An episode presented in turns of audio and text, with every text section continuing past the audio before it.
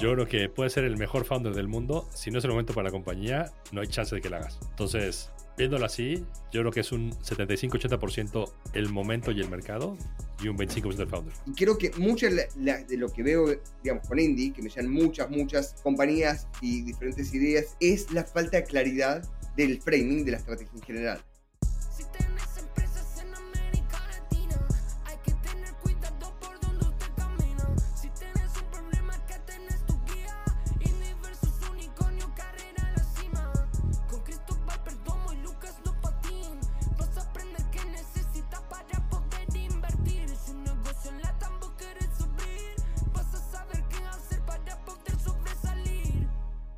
Bienvenidos al episodio número 52 de Indie vs Unicornio. Acá estoy con el mexicano número uno de todos los tiempos y mejor amigo. ¿Qué haces, Chris?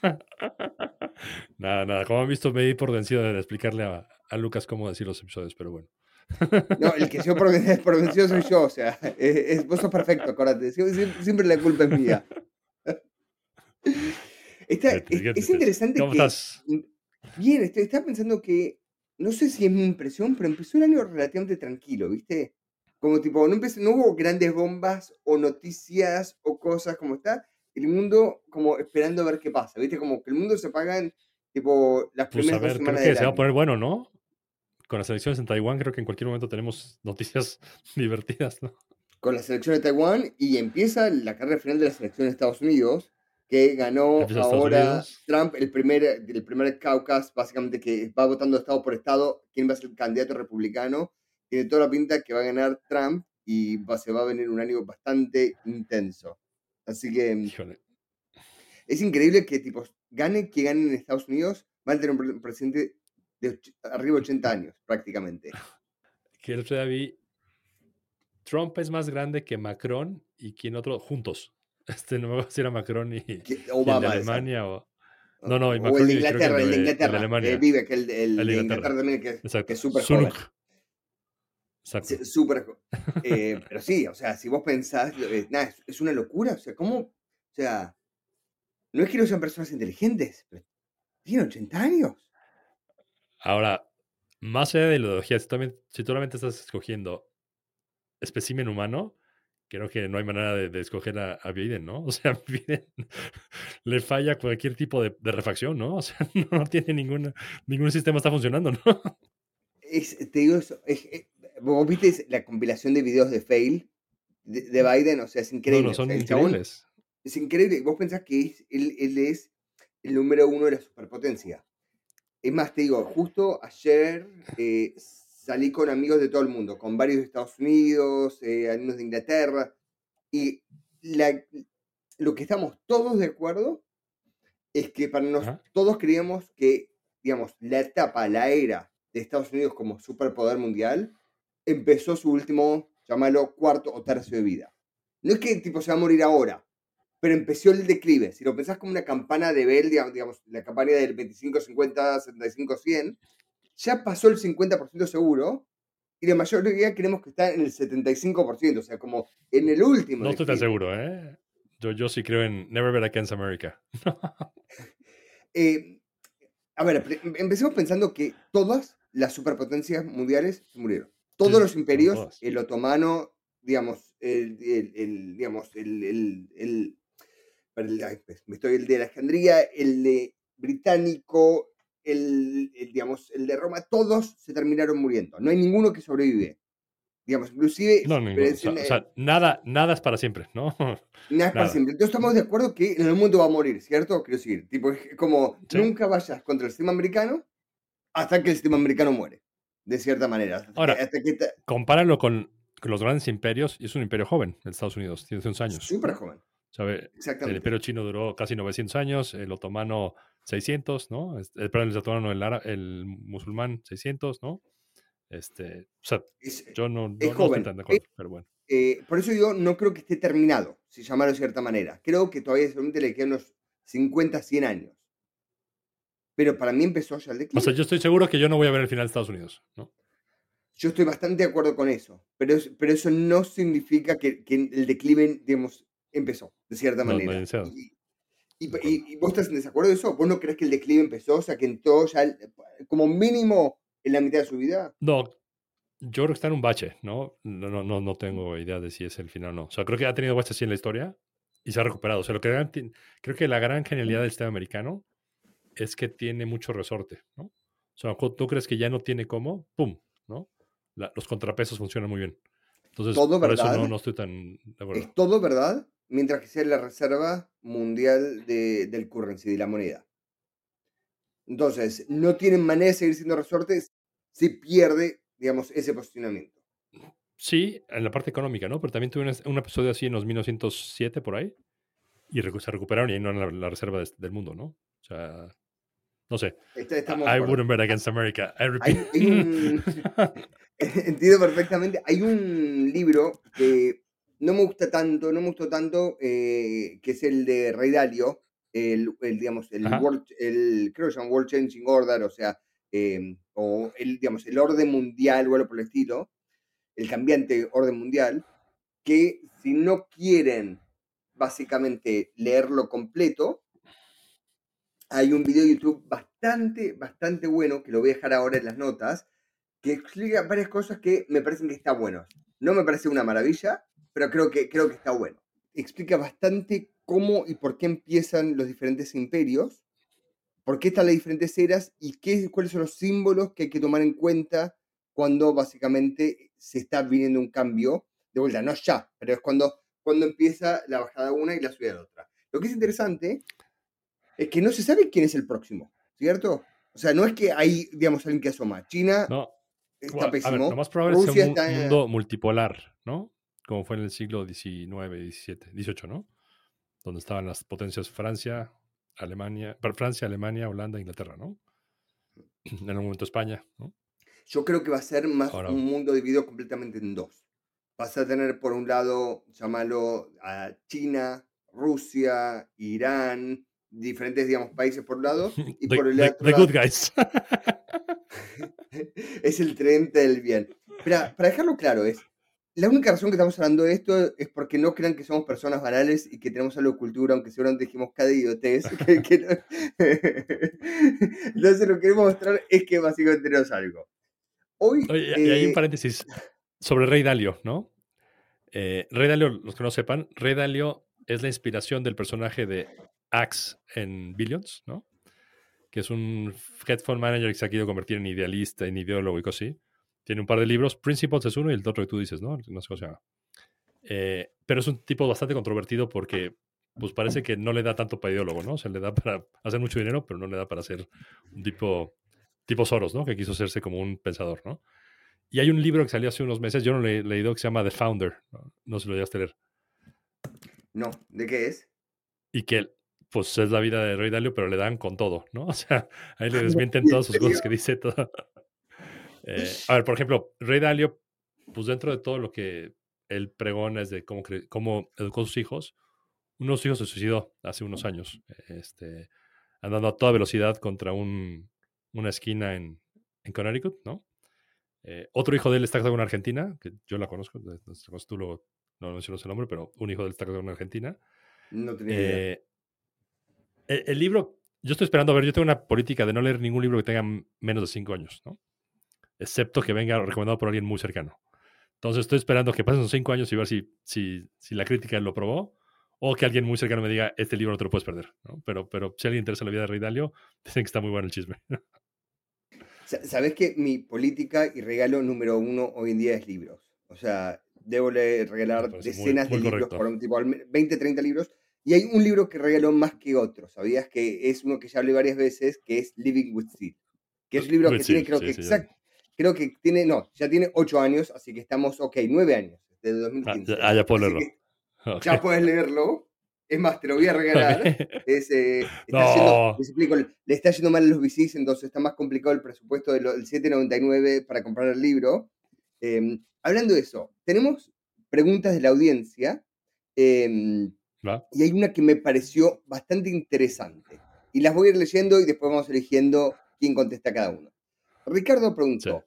¿cuál es el fin último de un fondo? En la empresa se, las empresas se heredan o se venden. ¿Qué ¿Qué pasa cuando el GP, o sea, el general partner, partner de un fondo, decide no continuar? Es una excelente pregunta porque, como hemos hablado, el mundo de los VCs es más opaco que la política. De, ¿no?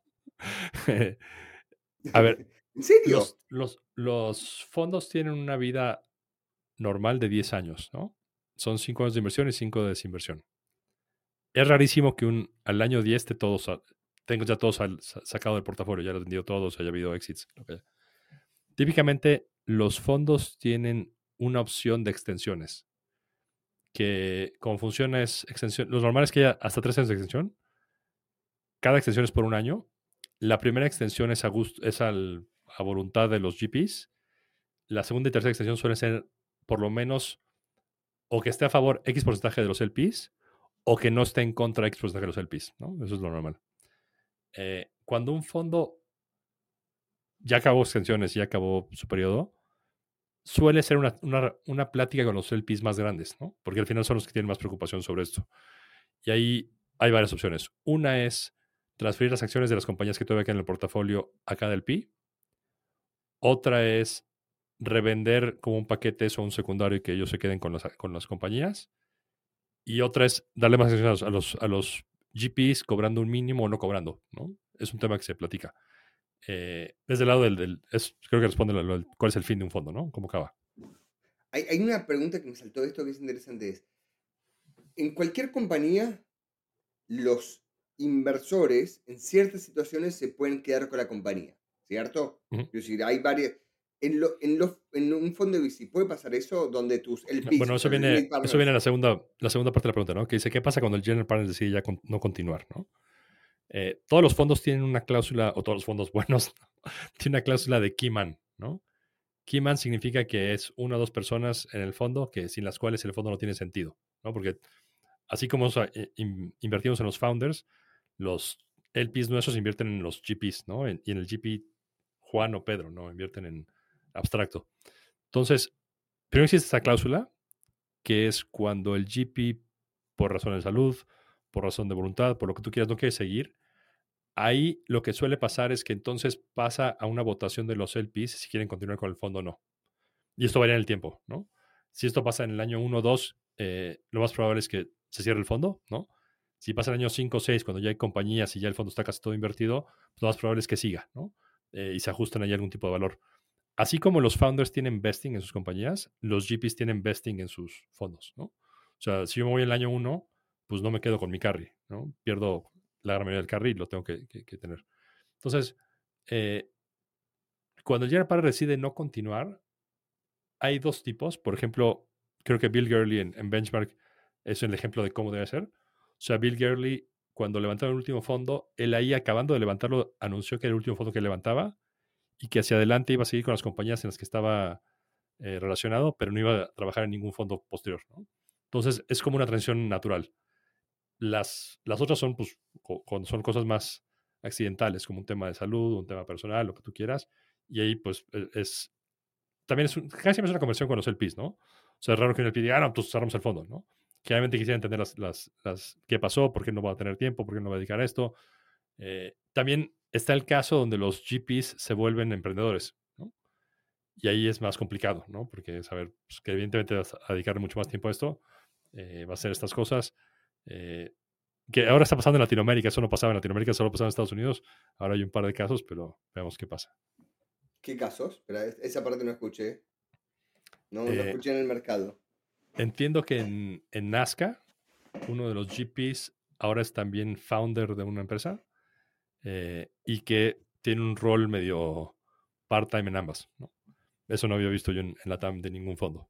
Eh, pero solamente es algo que me han contado, ¿no? Yo no, no tengo relación con ellos ni, ni sé cómo va, pero entiendo que es así. Que el, hay una empresa que decidieron funde- fon- fondear. Uno de los founders le dijo, oye, vente tú de co-founder. Aceptó y entonces tiene los dos roles, ¿no? Tiene GP y Ok. co-founder de la compañía. No es muy normal eso. Pues no es muy normal y, a ver, yo soy muy creyente en el foco, ¿no? O sea, es muy difícil ser startup founder y ser manager de un fondo, ¿no? Muy difícil. Bueno, uno Muy fácil y uno difícil. difícil, pero sí. Sí. No, no. Es como. Es, de cierta manera, es- ser founder es muy difícil y. A ver, creo que dedicarle, es- ningún de nuestro juego part-time, ¿no? Ni ser GP, ni ser, ni ser, ni ser founder, ¿no? O sea, para hacerlo bien, ¿no? Pues puede ser part-time de lo que quieras. Sí, completamente. Te- Hay, hay otra pregunta que me parece interesante que está nada que ver con esto, pero, pero, pero ya te tengo acá y aprovecho el conocimiento de mi bestie. Es cuando le estás levantando una, una ronda de, como, como, digamos, como founder, una serie A, serie B, realmente de abogados gastas unos, no sé, 25 mil como barato hasta 100 mil dólares en abogados. ¿Cierto? Quiero Sí. eso más o Sí. menos el costo típico que lo paga la empresa, digamos, como lo, lo deduce de las inversiones, de cierta manera. O sea, lo, termina pagando la compañía. Al final lo pagamos todos, ¿no? O sea, yo, yo Es- lo pago por de, supuesto. de mi cheque, ¿no? Ex- exactamente, exactamente. ¿Cuánto cuestan abogados hacer un, hacer, digamos, un fondo de VC? O sea, ¿cuesta más o menos es lo exce- mismo? es una excelente pregunta porque Gracias. en nuestro primer fondo, que fue un fondo de 10 millones, gastamos quizás 50, 60, ¿no? Eh, en el segundo fondo que contratamos, no voy a quemar al, al estudio de abogados, lo que era el mejor estudio de abogados de Silicon Valley, ¿no? O sea, el top of the line está en el 95% de los rondas que, que vayan a ver en el... Sí, sí. No, eh, no, no, Cooley es nuestro abogado actualmente y no ah, tengo... Cooley más- se la... mejores- ok. No era Cooley, era el otro, ¿no? Y el otro nos salió 600 mil dólares levantar el fondo. Es una falta de respeto. Cooley, a razón de este segundo fondo que pasó eso, digamos, el tercer fondo no puedo seguir con estos ineptos, porque además lo que pasó fue mucho el problema de los estudios grandes, ¿no? Que te van pasando con el pasante, el pasante, el pasante, el pasante. Entonces había errores, nos facturaban cosas que no habían cobrado, o sea, pésimo. Entonces, el tercer fondo hablamos con Cooley. La verdad que Cooley fue el partner, siempre dio la cara, siempre nos habló él, siempre nos escribió él, y acabó siendo 100 mil dólares, ¿no? O sea, un sexto de lo que pagué por, un, por una porquería, ¿no? Por un fondo, y aparte por un fondo cinco veces más grande, no, tres veces más grande que el anterior. Cuatro veces más grande que el anterior. Cuatro. La- me hace acordar esto, digamos, doy un poco de referencia del mercado para los que no están acostumbrados a trabajar con los, digamos, los abogados top de Estados Unidos. Un estudio como Cooley, no puedo decir particularmente Cooley porque no trabajé con ellos, pero trabajé con la competencia. El partner cobra más o menos 1.200 dólares la hora. El senior cobra más o menos entre 800 y 1.000. Y el junior cobra más o menos entre 600 y 800 dólares la hora. Es correcto. El junior es una persona que salió de la universidad hace, Hace un mes. meses. Hace un mes, Sí. o sea. Y básicamente te está cobrando un número exorbitante por, es, digamos, es, No, es, es ridículo. y acuérdate, la gran diferencia, eh, eh, yo, yo que fui abogado, el junior en Latinoamérica, generalmente cuando sale de la universidad ya tiene tres o cuatro años de experiencia trabajando en un despacho. O sea, el tipo ya Correcto. vio muchas cosas. En Estados Unidos tiene cero experiencia, ¿no? Cero experiencia. O Cero. sea, hizo, hizo, hizo un verano de clerking con no sé quién en la corte de no sé dónde, ¿no? Pero así que haya visto un deal, never. es, es increíble. Es y, y por esa razón yo hoy en día trabajo, hay una nueva categoría de estudio que imagino que siempre existió, es nueva solo porque yo la descubrí hace 3, 4 años atrás, que son los ex partners de, de estudios muy grandes, Mm, como Simpson, Cooley, etcétera, etcétera, que lo que hacen es se van a abrir eh, su propio estudio de abogados, donde no contratan juniors. O sea, hay solo partners, no, hay no tienen ni siquiera secretarias. Y te cobran ellos directamente unos, no sé, 500 a 600 dólares la hora. El mismo que te cobraban 1200 antes, ahora te cobran entre 500 y 600 la hora. Hace la persona eso directamente. Y la pregunta es, ¿por qué puede, digamos, cobrar esta diferencia? Porque ellos lo que cobraban No hay overhead. cuentas como partner era 500 600 el overhead o sea si vos vas a los- las oficinas de Cooley Cooley tiene no sé tener unas en Estados Unidos seis oficinas te estoy inventando pero tener entre 6 y 8 oficinas las oficinas de Nueva York no sé cuánto de, de renta anual estás hablando de 30 millones de dólares imagino quiero decir son Millones y millones. descomunales son tipo todo es descomunal tienen digamos los partners 85 paralegals 150 secretarios secretarias o sea tiene una cantidad que es ridícula de overhead. Entonces el partner dice, me voy por mi cuenta, trabajo los deals que yo elijo, no los que me dice el estudio que tengo que trabajar. Ya tengo los clientes porque, digamos, ya llegó a cierto estatus, son personas normalmente que tienen entre 45 y 50 años. Es, es como, el, digamos, la edad exacta. Es más, si alguien necesita introducción a alguno de estos estudios, mándeme mail y yo felizmente les presento. Yo, yo también tengo varios que, con los que trabajo con mucha confianza y que son gente sensata, ¿no? Exactamente, y es lógica y es, y es otro mundo. Próxima pregunta. Em, pregunta barra comentarios. A falta de fondos y necesidades de supervivencia, ¿habrá consolidación en la TAM? ¿En qué, en qué verticales? Esto lo preguntó Mar y lo voy a tomar un primer approach sobre esto. Yo creo que el mundo se mueve en etapas. Voy a sobre generalizar ahora porque creo que esta respuesta es verdad sin importar en qué etapa le, encontrás. Existen dos grandes etapas de hacer negocios. En las etapas donde se consolidan, o sea, lo que se llama la consolidación, el roll-up, etc. Entonces es, no sé, cuando un canal de cable compra todos los canales de cable y de repente tenés, digamos, el mega estudio que es dueño de tres estudios de, digamos, de, cine, 50 canales de televisión, o lo que está pasando, digamos, que Disney hoy en día es dueña de ESPN, ABC, Marvel, etcétera, etcétera. O sea, lo que es la consolidación. Y después tenés etapas donde el negocio está en desconsolidar a los grandes cuando los grandes ya deja de tener sentido. Deja de tener sentido por millones de razones. Generalmente va por la preferencia del consumidor, de los costos de overhead y cuando básicamente el mercado de capitales no los acompaña. Entonces, eh, y, hubo grandes etapas de, desconsolidación. Y también, espera, y también están muy atados muchas veces las regulaciones o desregulaciones de los gobiernos, que permiten consolidar o desconsolidar diferentes industrias. Entonces, esto para mí, el, digamos, la consolidación y la desconsolidación, el debundling, como se dice en inglés, digamos, siempre termina pasando. el unbundling. Gracias. Em, entonces, estamos en la, por venir una etapa de, digamos, llamarlo de consolidación. La respuesta es creo que no, en su gran mayoría. Y, creo que la respuesta es que no porque para que el, el banding, o sea, la consolidación, tenga sentido, tenés que tener suficiente compañías de suficiente tamaño para que vale la pena el esfuerzo, digamos, legal, dolor de cabeza para que la suma de las partes sea suficientemente grande. Entonces, como hay tan pocas compañías en la TAM que hayan llegado, digamos, a un tamaño que sea significativo, lo veo bastante difícil. En esta etapa todavía. Creo que va a empezar a pasar en 5 o 10 años de ahora. A, ver, sin pensar en startups, ¿no? En general, la consolidación tiene dos racionales. O reduces costos o aumentas ingresos, ¿no? Es lo básico. Que como dices, pues para aumentar 100 mil dólares de facturación no tiene sentido fusionarte con alguien. Ahora, el problema adicional que tienen las startups es el tema de cap tables y egos, ¿no? O sea, todo, típicamente se juntan dos founders y dicen, oye, si está buenísimo que juntarnos, mi compañía vale tanto. Ah, pues la mía vale tanto, ¿no? Y, llegar a un precio que le haga sentido a los dos y que tenga sentido racional para la nueva entidad, pues yo lo he visto dos veces, ¿no? O sea, no, no, pasa. ¿Y, ¿Y quién lo lidera eso? Exacto, que nos lidera y, y, los, y, los el equipo de management. Curiosamente es mucho más difícil, es mucho más difícil pasar la barrera de los founders que la de los inversionistas. ¿eh? Al final el inversionista quiere algo que sea positivo, no importa que, sea, ¿no? Pero mientras suma dinero, está in, ¿no? Pero los founders tienen parte de su personalidad está, está pegada a la compañía, el nombre de la compañía, entonces decir que ya no soy yo, sino soy, se quedó el nombre del otro, este, ya no soy el CEO, soy ahora el CEO o soy el chairman, no sé. Eso es su problema. Vos, viviste una de las consolidaciones de cerca en Latinoamérica, ¿cierto? ¿La de Dritco? O sea, eh, exactamente. O sea, eso y después lo que... Bueno, a ver, por ejemplo, el nombre del grupo. Dritco, e, esa es una buena, porque Navent, el único... Dritco era una pésima compañía, ¿no?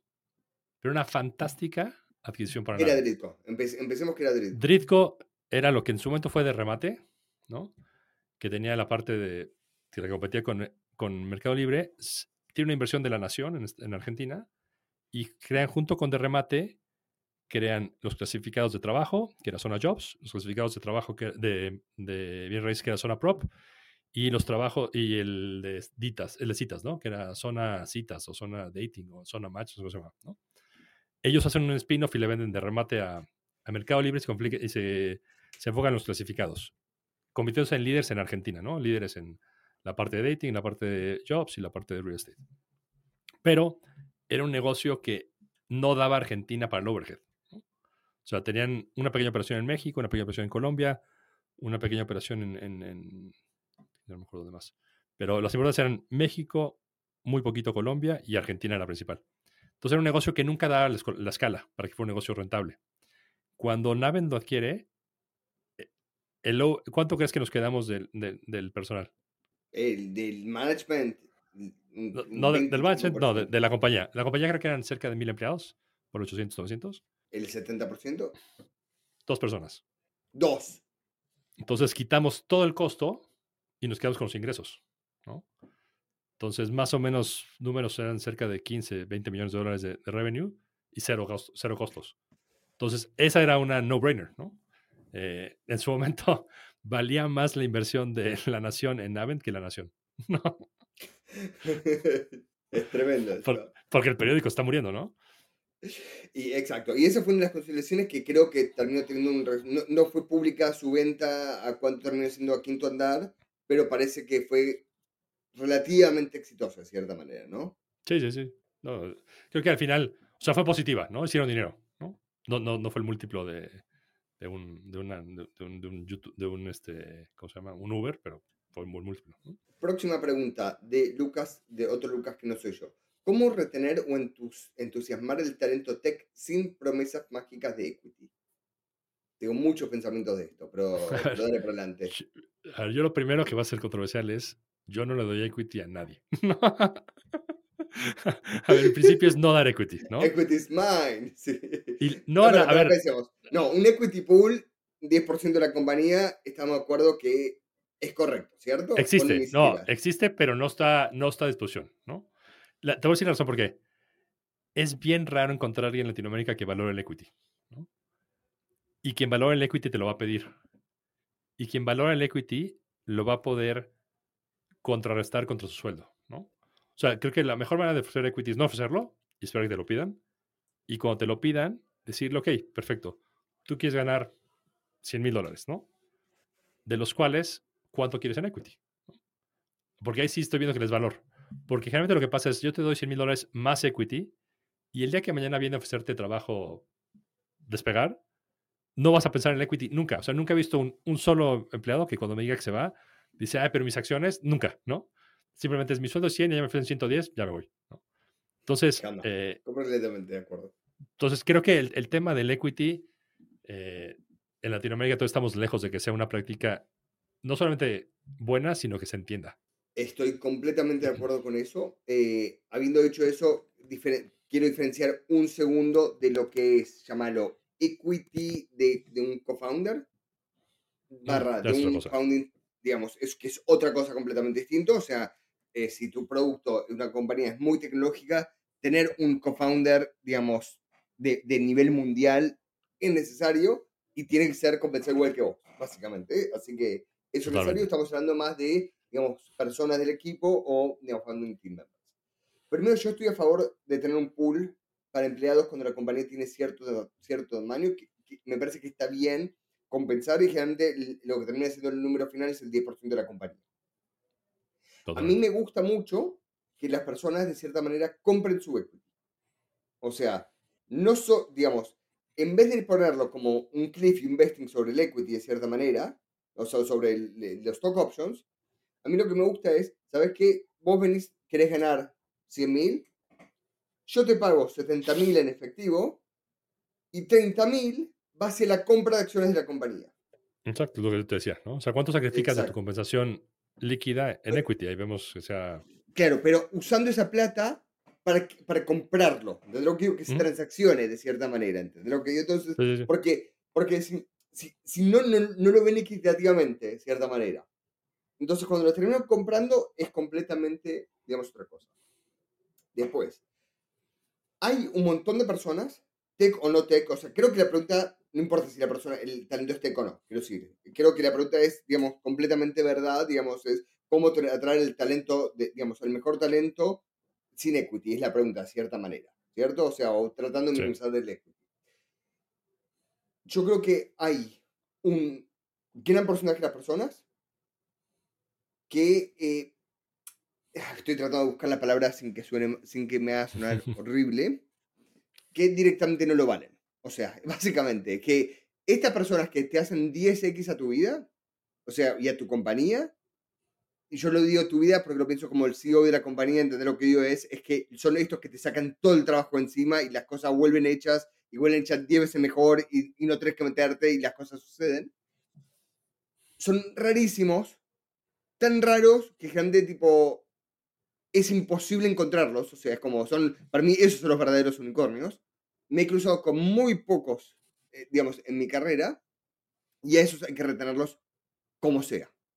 Ese es mi punto de vista, quiero decir. Y eso es solo cuando los encontrás. Entonces, a esos estoy muy a favor de compensar, digamos, de sobremanera, porque son los que te van a valer. Pero esos son, digamos, a mí me ha pasado creo que dos veces en toda mi carrera. O sea, para mí son, son tan raros tratar de conseguirlos. Digamos, y, y, solo te das cuenta después de, mucho tiempo, digamos, que, son estas personas. Siendo las personas, digamos, normales, hay muchos estudios al respecto, pero los estudios más básicos lo que dicen es que las personas lo que quieren es cobrar lo suficientemente bien, darles trabajo significativo, con una buena, digamos, misión y challenge por delante. O sea, quieren ir subiendo de nivel personalmente.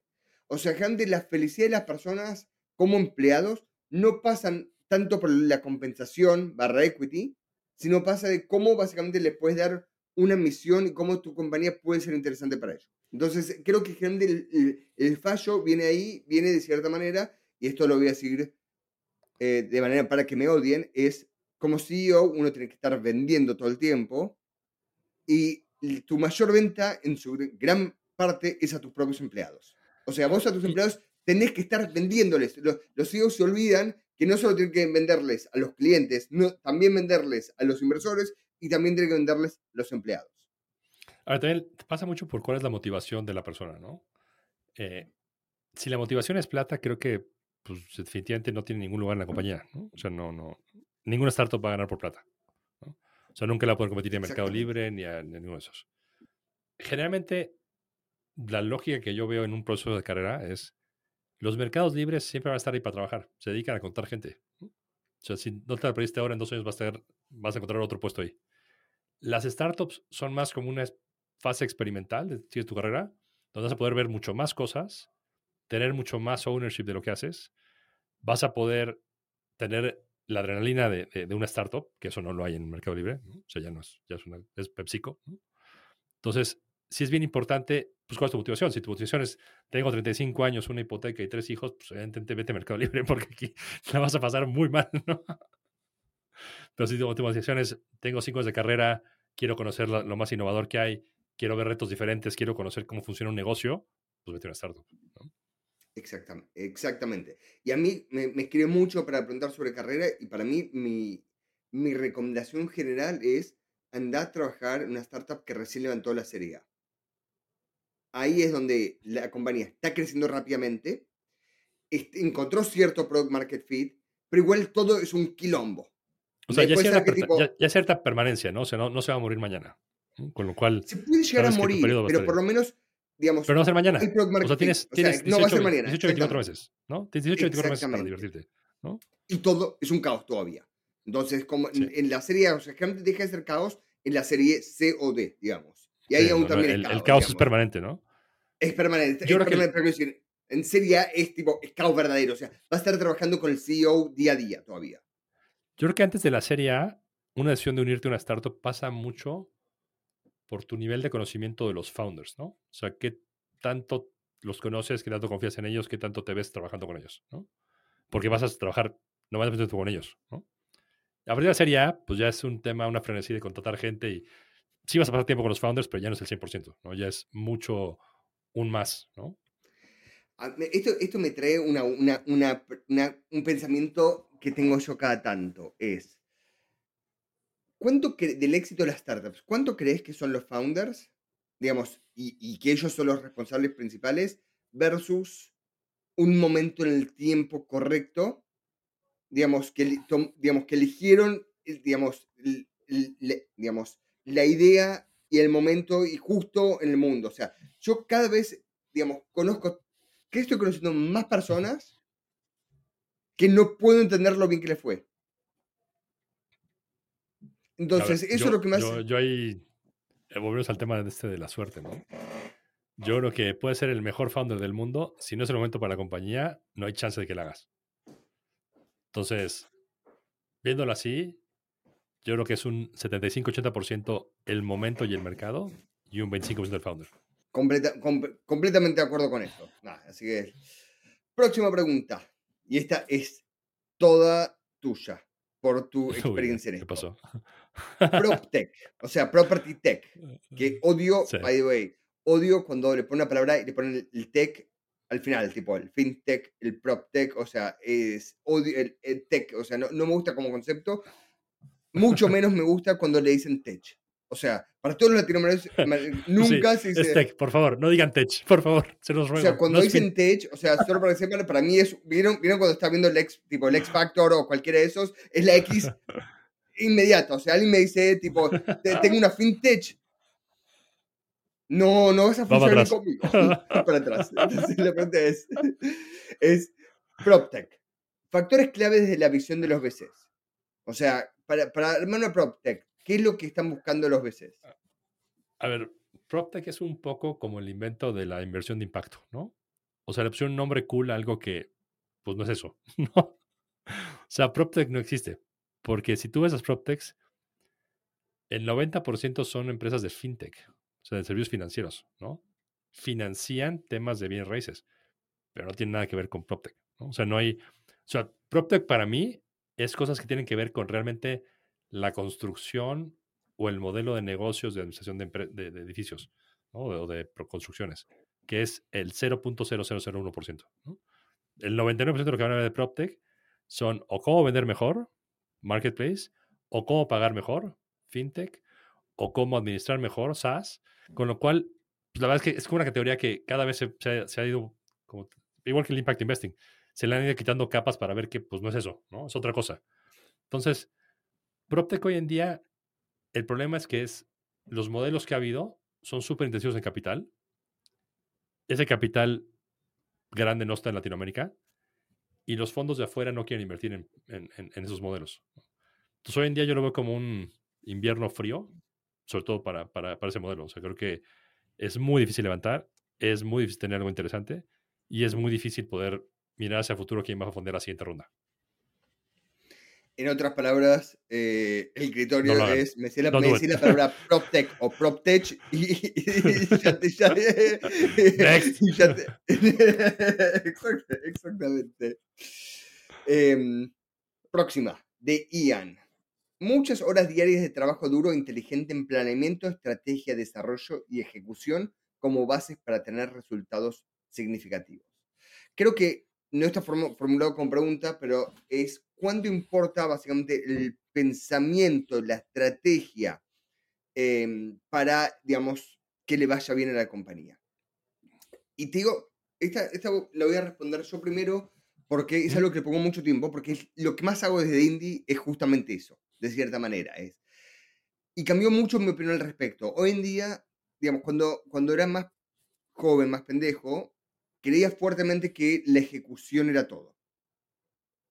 Y hoy en día te diría que es en gran, gran parte la ejecución, o sea, ejecución sigue siendo lo que más importa, pero hacer el framing correcto de quién es tu cliente, qué solución le vas a dar, cómo se le vas a comunicar, cómo va, a estar armado tu marca, cuál va a ser el pricing, cómo va a ser tu canal de distribución, y otras 50 variables, o sea, todo llamarlo como es estrategia barra posicionamiento, barra el framing en general de todos los ángulos de la compañía, hoy en día me parece fundamental. Y creo que sin eso es, eh, si, si, no se eso bien, las chances que te haya bien son prácticamente nulas. Entonces, eso era lo que cuando era más joven no lo entendía, no es que no le bola, sino no lo entendía claramente, y es llamarlo, de cierta manera, es como ver el bosque en vez de ver los árboles, hoy en día me parece fundamental y creo que es prácticamente, digamos, lo que te va a decir si la compañía llega al año 2 de vida o no. O sea, no es lo que te va a hacer que la compañía le vaya exitosa, Pero si no haces el framing de manera correcta, la compañía no sobrevive los primeros 24 meses, por lo normal.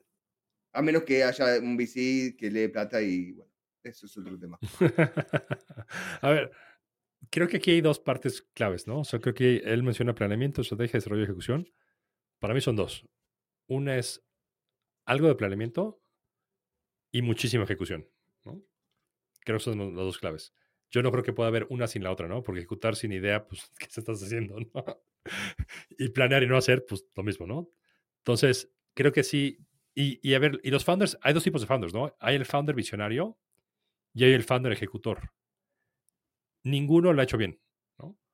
Si el visionario no encuentra quién ejecute y el ejecutor no encuentra quién le dé un poquito de sentido a su ejecución, no llega a ningún lado.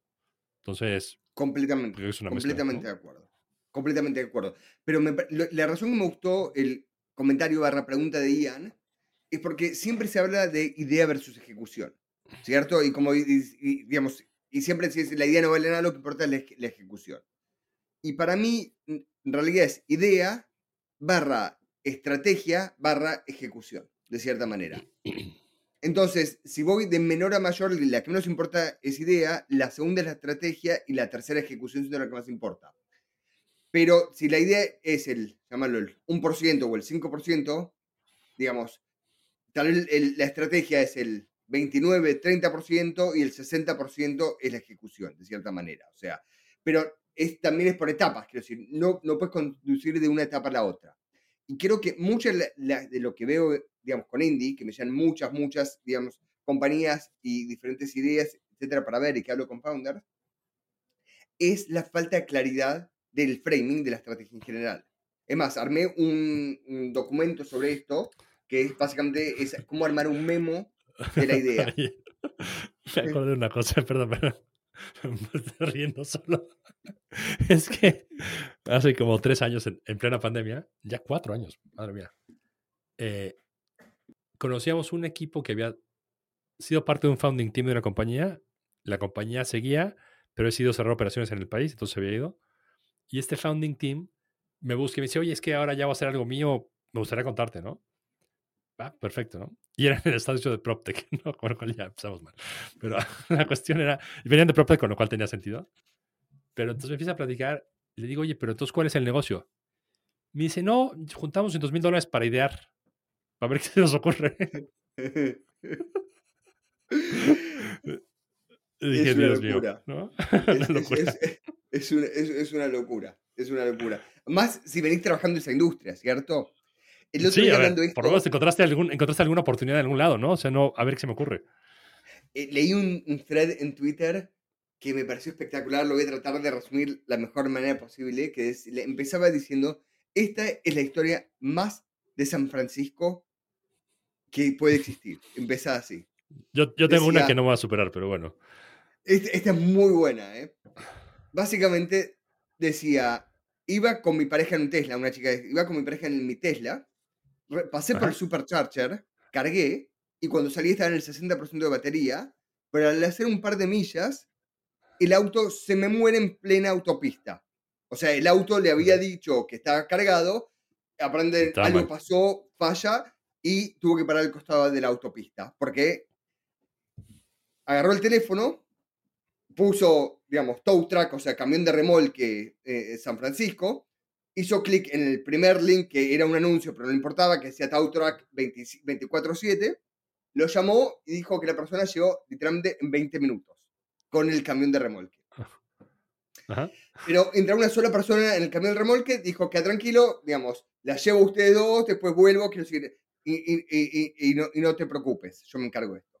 Cuando después iban hablando con el que manejaba el camión, el tipo, les cuenta, el tipo les cuenta, dice, perdón que tardé 20 minutos en vez de 10, porque está cenando con mi mujer que está embarazada de 38, 39 semanas, y, me llegó tu mensaje en el medio, y fui a rescatarla, pero tardé unos minutos de más. Ah, y contame, ¿hace mucho haces esto? No, empecé hace seis meses, me compré, me compré este camión, digamos, este tow truck, el remolque, para llevar autos, porque estoy armando una compañía de AI, de remolques y estoy tratando de aprender, digamos, los pormenores del negocio antes de hacer la tecnología full y estoy básicamente llevando a gente y remolcando a gente de manera constante para entender todos los problemas. Entonces, básicamente la historia empieza con un Tesla no cargando bien autopista San Francisco, anuncio de Gulats, un remolque y el tipo era un, un founder de una compañía de AI. Entonces, quiero decir, siento que esto es, es espectacular. El mío fue, me invitó un founder muy exitoso latinoamericano que vive en San Francisco, me invitó a cenar a su departamento. Acabo de cenar y está en una parte muy fea de San Francisco, que es por donde están los, los headquarters de Uber, ¿no? Que, que, que, era market, que está bastante feo, ¿no? Entonces me dijo de noche, me dijo, no te vas caminando, pide un, un, Uber, ¿no? Entonces pide un Uber y me sorprende que me sale, o sea, pedí un Uber, no sé cuál es el más barato, pero el Uber barato, y me sale un BMW i3, ¿ubicas el i3? El, el eléctrico chiquito. Sí, sí, sí. Dije, oye, qué raro, me salió un i3. Me dice, ah, ha de ser el ruso de los cigarros. Me dice mi host. Dije, me dice, pregúntale. No, me, no, pues ok, ¿no? Bajo. ¿Ya? Está ahí el, el, el me, refiere, me, me, recibe Igor, ¿no? Le digo, oye, perdón, te pregunto esto, pero ¿tú eres el de los cigarros? Y se empieza a morir de la risa. Me dice, ¿cómo sabes? Dije, no, a ver, es que me salió en la aplicación que venía un i3, le conté al que de la casa y me dijo, va a ser el de los cigarros. Me dice, sí, es que efectivamente estoy tratando de dejar el hábito de fumar. Entonces el deal con mi esposa es que solo puedo fumar lo que saque eh, manejando en Uber. Yo soy developer en Twitter, ¿no? Pero el deal es que para dejar de fumar...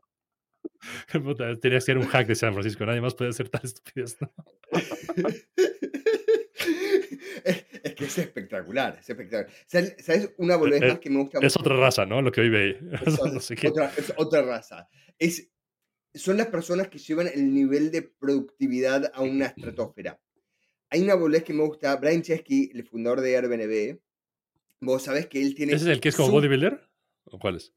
No sé, no, creo que es Nate, me parece. Eh, Brian es el CEO, no estoy seguro, no, no, vi foto de la cara y video, tipo, no, no lo tengo físicamente, así que no sé. Ah. Eh, él tiene su propia casa en Airbnb.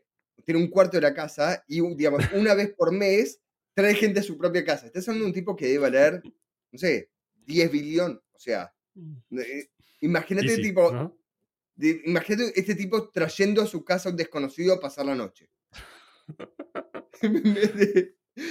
Entonces, eh, eso es el, el, digamos, el, Customer research. propio, es el propio dog food, o sea, de cierta manera. Sí, así, así que está espectacular.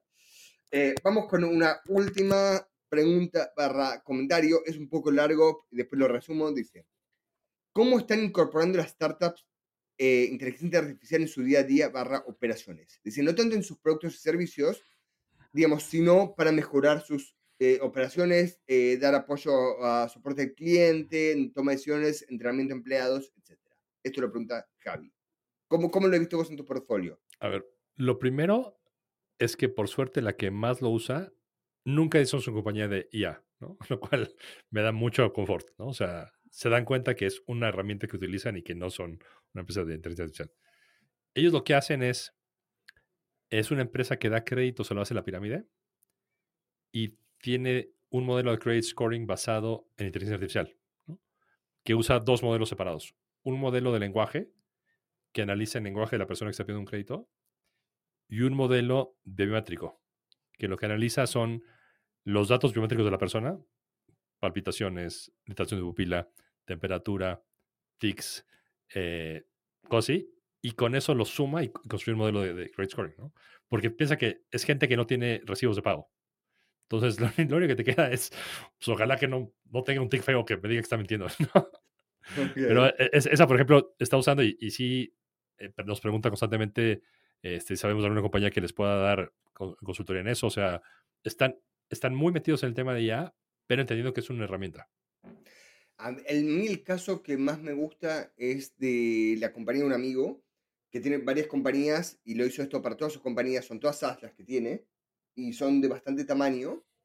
Y él eh, construyó su propia inteligencia artificial, sumó todos los mails, tickets de soporte que salieron para todas sus compañías, que tiene miles y miles y miles, y a partir de eso, básicamente construyó, eh, digamos, todo el soporte automatizado para los usuarios.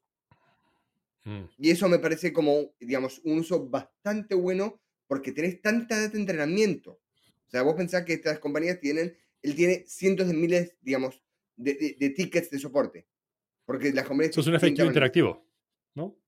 Bás- básicamente, o sea, y la persona escribe la- cuál es la pregunta y, y, digamos, el AI le va contestando cuáles son las cosas que puede ir haciendo y, y parece que le está... La primera versión me dijo que fue una chotada, que fueron muy malas y dijo que ya estas últimas le están funcionando bastante bien. O sea, no me acuerdo el número, creo que me menciona que están como un 65% de respuesta que puedo automatizar. Y eso, básicamente, estás hablando que son, más o menos en su caso, unos 50 puestos de trabajo.